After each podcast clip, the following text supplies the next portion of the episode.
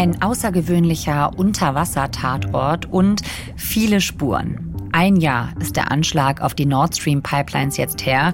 Die Täter oder Täterinnen, die müssen doch zu finden sein.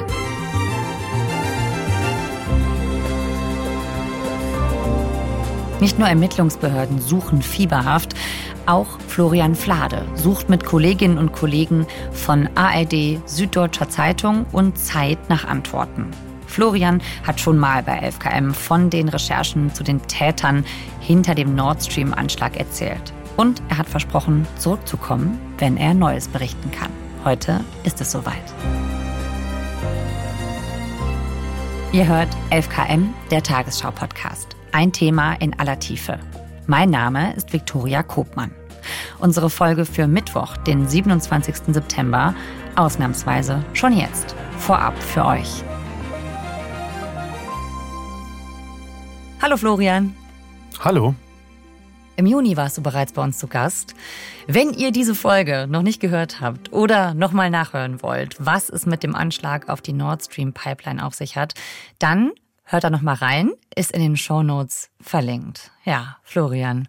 Letzter Stand war ein kleines, unauffälliges Schiff mit dem auffälligen Namen Andromeda und die Frage, wer war auf diesem Boot. Letztes Mal, als du da warst, war da noch vieles unklar. Wer steckt da eigentlich hinter? Wir tauchen jetzt mal ab in eure Recherche. Das passt zum Thema und natürlich auch zu unserem Podcast-Titel. 11KM steht ja für den tiefsten Punkt der Erde im Meer und damit für ein Thema in aller Tiefe. Also könnte nicht besser passen. Tauchen wir ein in eure Spurensuche. Welcher Spur seid ihr gefolgt? Es gab ja einige. Ja, wir sind ähm, im Prinzip zwei Spuren gefolgt. Wir sind einmal der Spur der Anmietung dieses Bootes gefolgt. Wir hatten ja schon herausgefunden, dass dieses Boot angemietet wurde über eine Briefkastenfirma, mutmaßlich mit Sitz in Polen. Ein sehr mysteriöses Reisebüro, was nicht wirklich ein Reisebüro ist. Das war die eine Spur. Und die andere Spur, die wir verfolgt haben, die ist tatsächlich das Boot selbst. Also wir haben uns angeguckt, ähm, gibt es denn noch etwas über die Route dieses Schiffes, was man noch nicht weiß. Ähm, und gibt es da vielleicht Menschen, die dieses Schiff und die Besatzung gesehen haben? Wir sind auch getaucht. Das finde ich auch irgendwie nicht unerheblich. Okay, nochmal langsam. Wie seid ihr genau vorgegangen? Also wir haben einmal die Andromeda selbst gemietet, also das Segelboot, und sind mit dem ähm, auf die Ostsee gefahren. Wir haben uns das Boot mal angeguckt. Das ist übrigens in keinem besonders tollen Zustand, also schon ziemlich veraltet und irgendwie zerkratzt und kein Luxus-Segelboot. Also ich meine, das Boot fährt, man kann damit über die Ostsee fahren. Genau, wir haben uns dann auch ähm, äh, Taucher gesucht. Wir wollten nämlich der Frage mal nachgehen, kann man das wirklich mit Tauchern machen? Es gibt ja auch viele, die das nicht glauben. Da haben wir einfach gedacht, wir machen das jetzt mal. Dann haben wir uns Taucher gesucht. Das sind Berufstaucher, also Industrietaucher, die da oft am Meeresgrund Dinge suchen und verlegen und machen und tun. Und drei von denen ähm, sind dann für uns runtergetaucht. Also wir sind zu den Stellen gefahren, ähm, wo Nord Stream liegt und dann sind die runtergetaucht. Und? Haben Sie es geschafft? Also beim ersten Tauchgang nicht. Beim ersten Tauchgang haben sie die Pipeline nicht gefunden. War auch alles sehr trüb. Und dann am nächsten Tag gab es den nächsten Tauchgang und da haben sie sie dann gefunden. Und waren dann auch ganz happy, als sie hochkamen und haben sich richtig gefreut, dass sie da die Pipelines gefunden haben und auch die Stelle, an der gesprengt wurde. Also man sieht richtig, wie diese Pipeline aufgerissen ist. Wir haben die Taucher dann auch danach gefragt, haltet ihr das für möglich? Und haben die gesagt, ja, wenn man weiß, wo die Pipelines verlaufen, wenn man entsprechende Technik, Sonargeräte dabei hat, dann kann man das machen. Also ihr habt das Boot gemietet, ihr seid getaucht und es ist schwierig, aber es geht. Man konnte die Pipeline wohl mit Tauchern von einem kleinen, bisschen klapprigen Segelboot sprengen. Und du hast gesagt, ihr habt dann auch versucht, den damaligen Weg der Andromeda zu rekonstruieren. Was habt ihr da rausgefunden? Also wir haben herausgefunden, dass dieses Schiff auf diesem Weg, ähm, der ja zwei Wochen lang war, also das Schiff war zwei Wochen lang unterwegs, mehrere Zwischenstopps eingelegt hat in Dänemark, in Schweden, das war bislang nicht bekannt, und äh, auch auf dem Rückweg auch in Polen, bevor es dann in Deutschland wieder abgegeben wurde.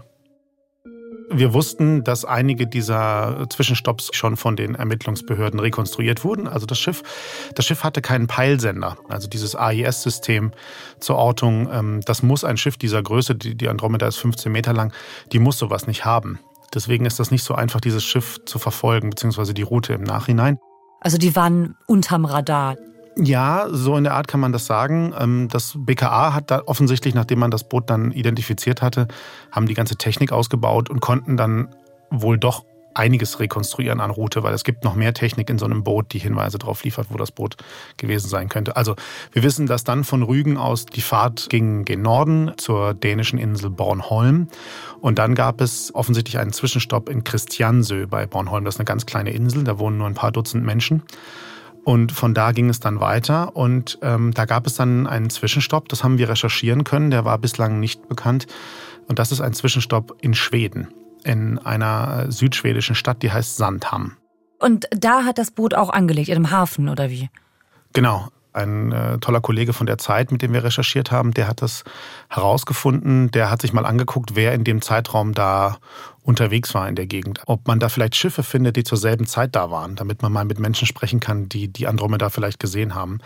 Und ähm, dann haben wir tatsächlich jemanden gefunden, nämlich einen deutschen Segler der da unterwegs war und den haben wir kontaktiert und der hat uns dann gesagt, ich habe dieses Schiff gesehen, ich kann mich an die Andromeda erinnern, ein Segelboot unter deutscher Flagge.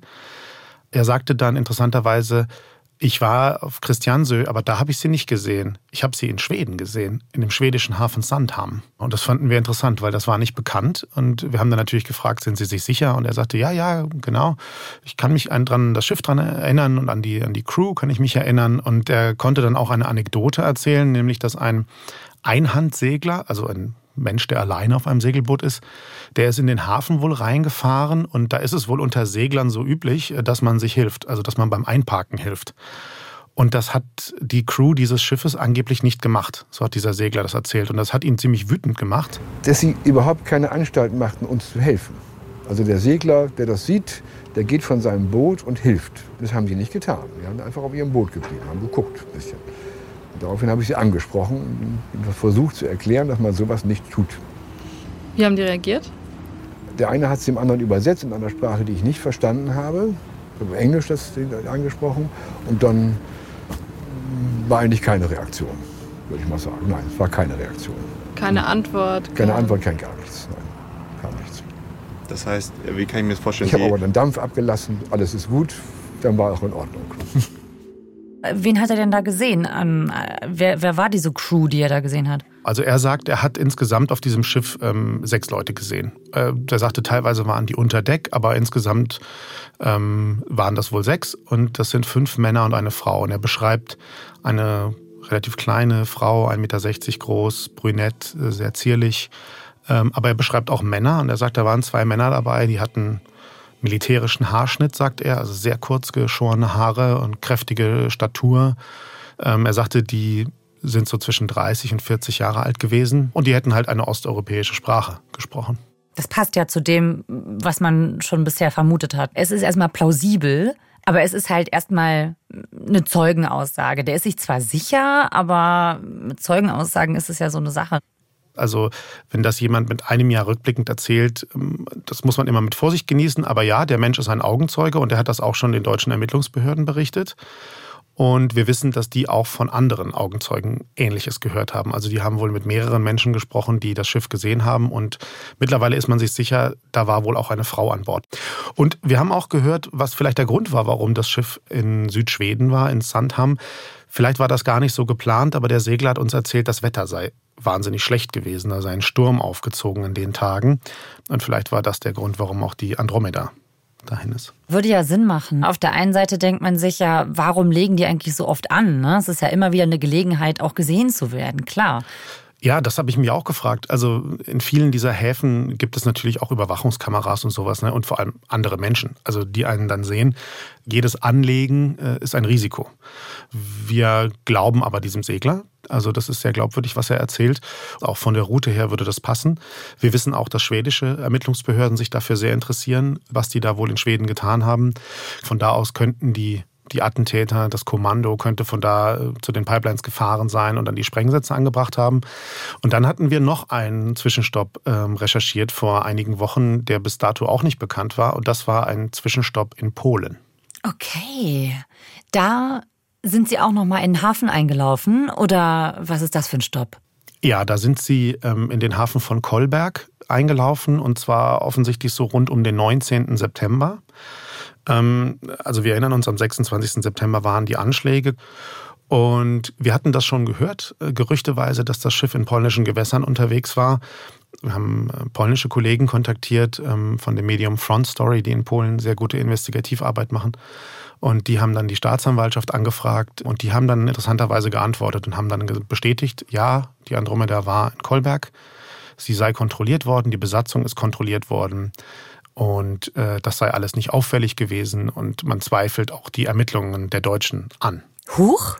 Moment, aber das ist ja jetzt äh, nicht nur äh, die Idee von den deutschen Ermittlungsbehörden.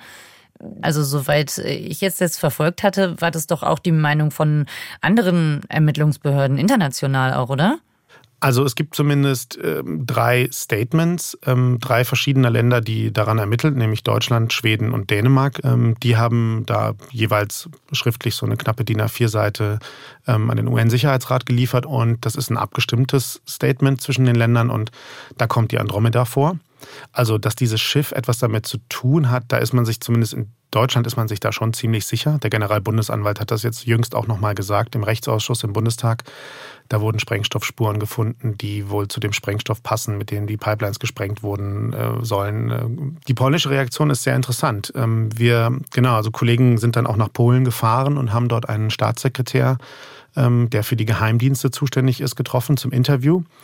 Und dieser Mann sagt uns ähm, in die Kamera, dass dieses Boot äh, nichts mit den Anschlägen zu tun hat und auch die Menschen nicht. Das seien nur Touristen gewesen.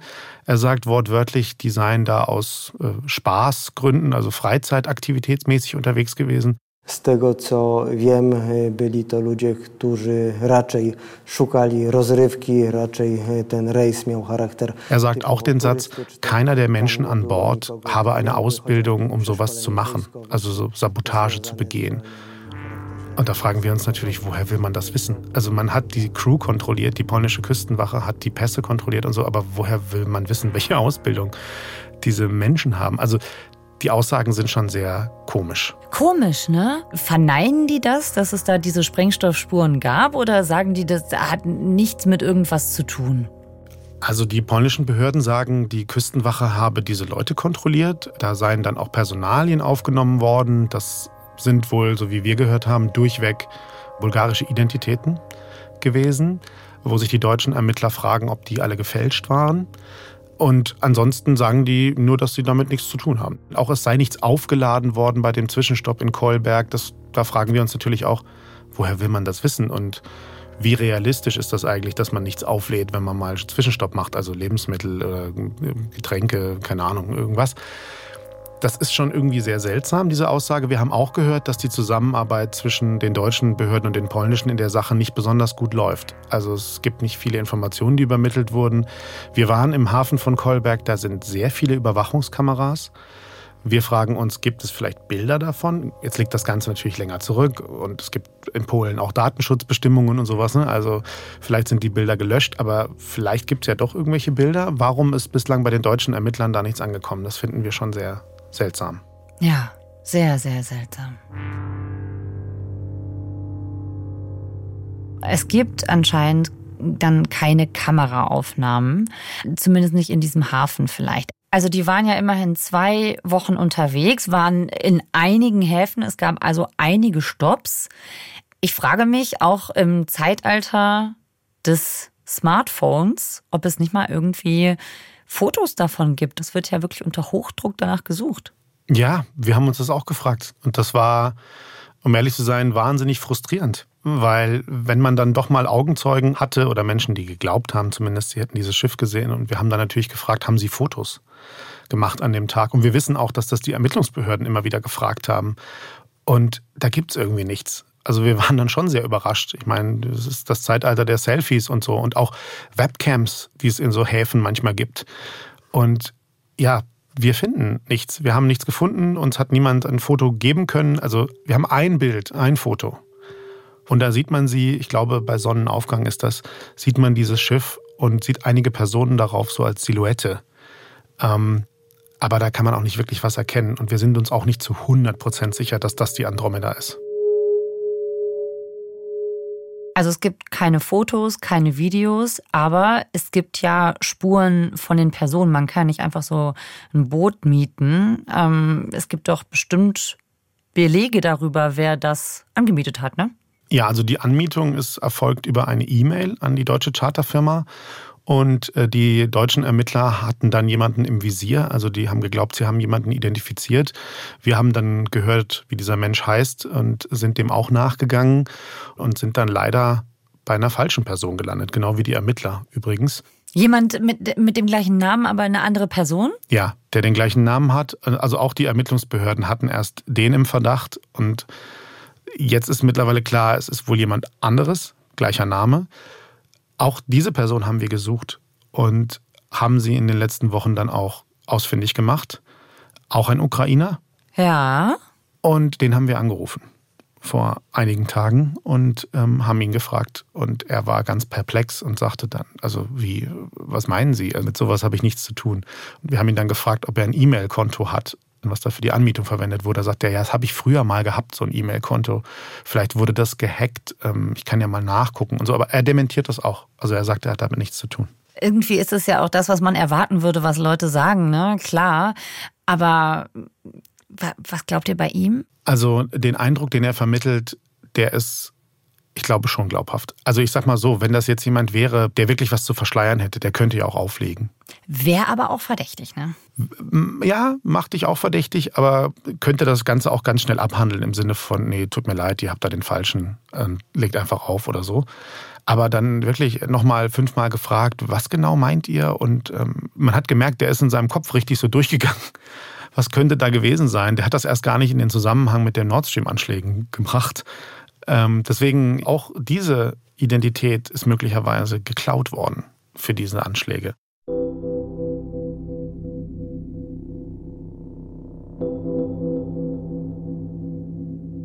Also was mich vor allem in dieser ganzen Sache so ein bisschen stutzig macht. Wir suchen dann nach Leuten und dann finden wir die und dann schauen wir uns die Menschen an und deren Vita und was sie so tun beruflich und dann passt das alles so gut. Also wo man dann so denkt, ja, okay, da ist dann einer, der hat mit Schiffen zu tun, der soll es angemietet haben. Dann wird von so einem jungen Mann mit militärischem Haarschnitt geredet und dann kommt man auf diesen jungen Soldaten. Irgendwie passt es dann alles so gut, verdächtig gut vielleicht. Also das, das hat mich in den letzten Wochen mehrfach stutzig gemacht.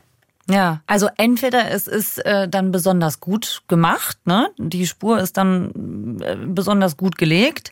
Würde ich jetzt aber zum Beispiel auch einem Geheimdienst auch zutrauen, dass sie dann vielleicht nicht gerade einen Bäckersgehilfen da die E-Mail klauen. Oder es ist eben dann doch der eine Fehler, den man gefunden hat. Und man weiß es irgendwie nie, ne? Das muss sich doch wahnsinnig machen, oder? Ja, es ist frustrierend, wenn man dann letztendlich äh, die Leute gefunden hat und dann können die dann einem doch irgendwie glaubhaft machen, na, ich war es nicht. Ich habe damit echt nichts zu tun.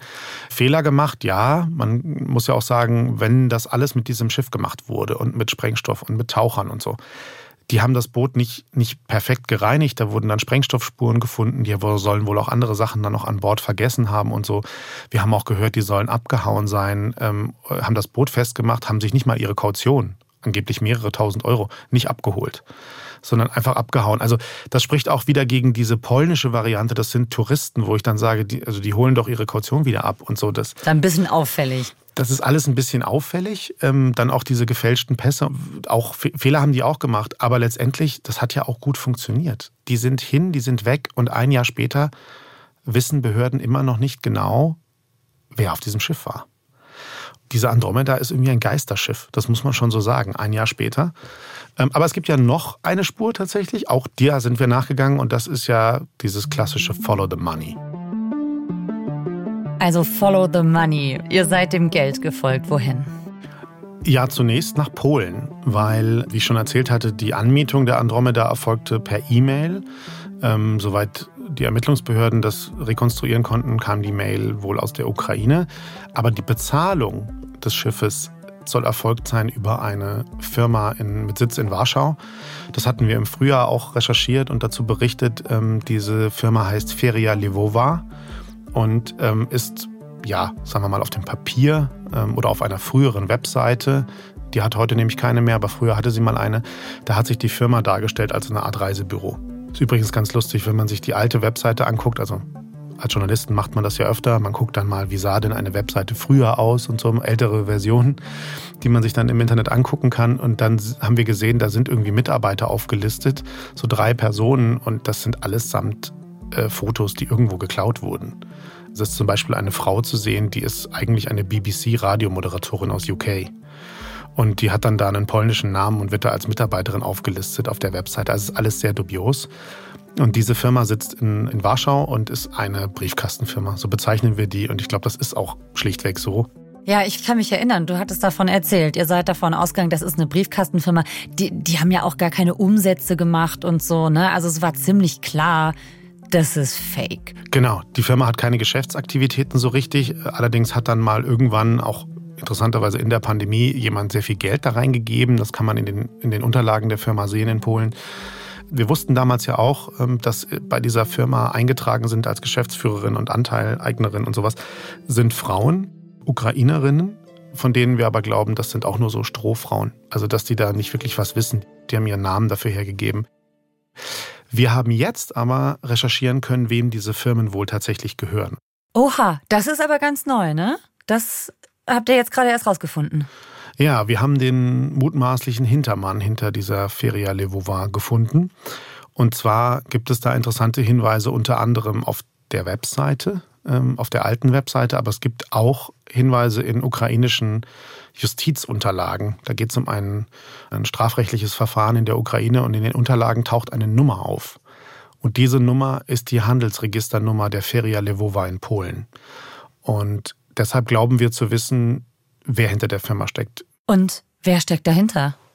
Ein ukrainischer Geschäftsmann, äh, der heißt Rustem A. Und Rustem A. hat in der Ukraine wohl früher auch mal mit der ukrainischen Regierung, mit dem ukrainischen Staat zusammengearbeitet, beziehungsweise Aufträge von denen bekommen. Und wir haben ähm, versucht, äh, Rustem A. dazu zu befragen, weil wir dachten uns, okay, wenn diese Firma die Andromeda bezahlt hat, dann werden die ja wohl wissen, wofür dieses Boot und wer das haben wollte. Also viele Fragen an diesen Rustem A. Dann äh, gab es eine Kontaktaufnahme erst von Kolleginnen, die das versucht haben, ähm, vor einiger Zeit schon. Der ist ja sehr aggressiv geworden an seiner Haustür in der Ukraine. Hat auch richtig deren Handy auf den Boden geworfen und äh, kaputt gemacht und sie bedroht. Und dann sind ähm, vor einigen Wochen meine Kollegen vom NDR äh, in die Ukraine gefahren und ähm, mit einer Kollegin der Zeit zusammen und die haben ihn dann auch nochmal konfrontiert. Die haben ihn erstmal angerufen und haben gefragt, ähm, also würden Sie uns ein paar Fragen beantworten zu der Anmietung des Schiffes. Und dann hat Rustem A. gesagt, seine Zeit sei sehr kostbar. Wenn wir 5000 Euro die Stunde zahlen würden, dann würde er mit uns reden. Und dann hat er den wunderbaren Satz gesagt, ähm, kennen Sie Prostituierte? Journalisten sind für mich wie Prostituierte und zu Prostituierten gehe ich nicht. Also sehr forsch, sehr aggressiv. Äh, dann haben wir es natürlich nochmal versucht, weil wir hartnäckig sind und haben es dann an seiner Einfahrt, der wohnt in so einem sehr bewachten, so einer gated Community, würde man sagen, in Kiew. Und dann kam er da mit seinem SUV angerauscht und ähm, dann haben wir es versucht. Ja, du weißt aber nicht, ob er eine Waffe. Nee, jetzt nicht mehr hinterherlaufen. Nicht zu nah ran.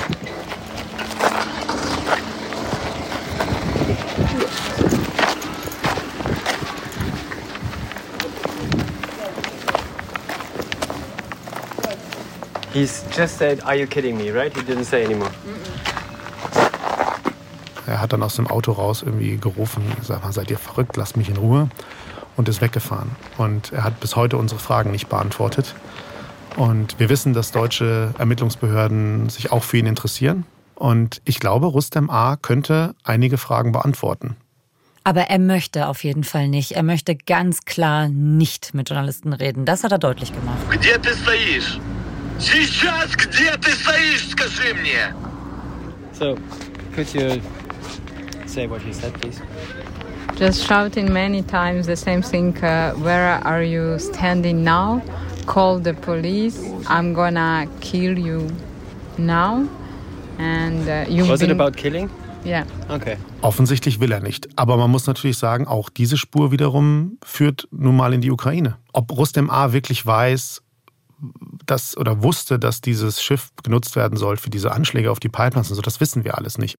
Was macht der offiziell? Was arbeitet der offiziell? Der hat ähm, unterschiedlichste Firmen. Der hat auch mal was zu tun mit irgendwie, ich glaube, Fleischproduktion oder irgendwelchen Schweinetransporten oder sowas. Hm. Ähm, Unternehmer ähm, im weitesten Sinne, oder? Unternehmer im weitesten Sinne, genau. Der mal dies, mal das, aber wohl relativ wohlhabend und hat wohl Kontakte in die ukrainische Regierung, Verwaltung. Zumindest deutet diese Spur eben wieder in die Ukraine. Und das untermauert ja dann schon den Verdacht, auch wenn der Mann Kontakte in die ukrainische Verwaltung hat, hat die Ukraine nicht davon gewusst? Ja, also das ist natürlich die spannende Frage, wer war's? Es gibt Spuren, die führen in die Ukraine. Es gibt aber auch das Dementi der ukrainischen Regierung. Nicht uns gegenüber interessanterweise. Wir haben in den letzten Wochen versucht, mit der ukrainischen Regierung darüber zu sprechen. Die wollte mit uns darüber nicht reden. Übrigens genauso wie die Bundesregierung das nicht wollte. Also wir haben auch Olaf Scholz angefragt. Wir haben auch diverse andere Behörden, Ministerien, den Generalbundesanwalt angefragt. Die wollen alle dazu offiziell nichts sagen. Aber die Ukraine dementiert. Also ähm, Volodymyr Zelensky hat äh, gesagt, äh, schon relativ früh, wir haben damit nichts zu tun. Mit Nord Stream haben wir nichts zu tun.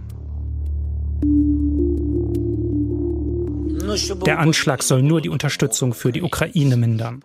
Jetzt seit einiger Zeit, seit einigen Monaten hat sich das Wording so ein bisschen verändert. Kommt dann so der Satz, also ich habe den Befehl dazu nicht gegeben und so. Es gibt Hinweise darauf, dass es staatliche Stellen in der Ukraine sein könnten. Und das steht bis heute natürlich im Raum. Aber es will sich keiner festlegen. Auch der Generalbundesanwalt sagt, staatlicher Hintergrund dieser Anschläge ist nicht klar.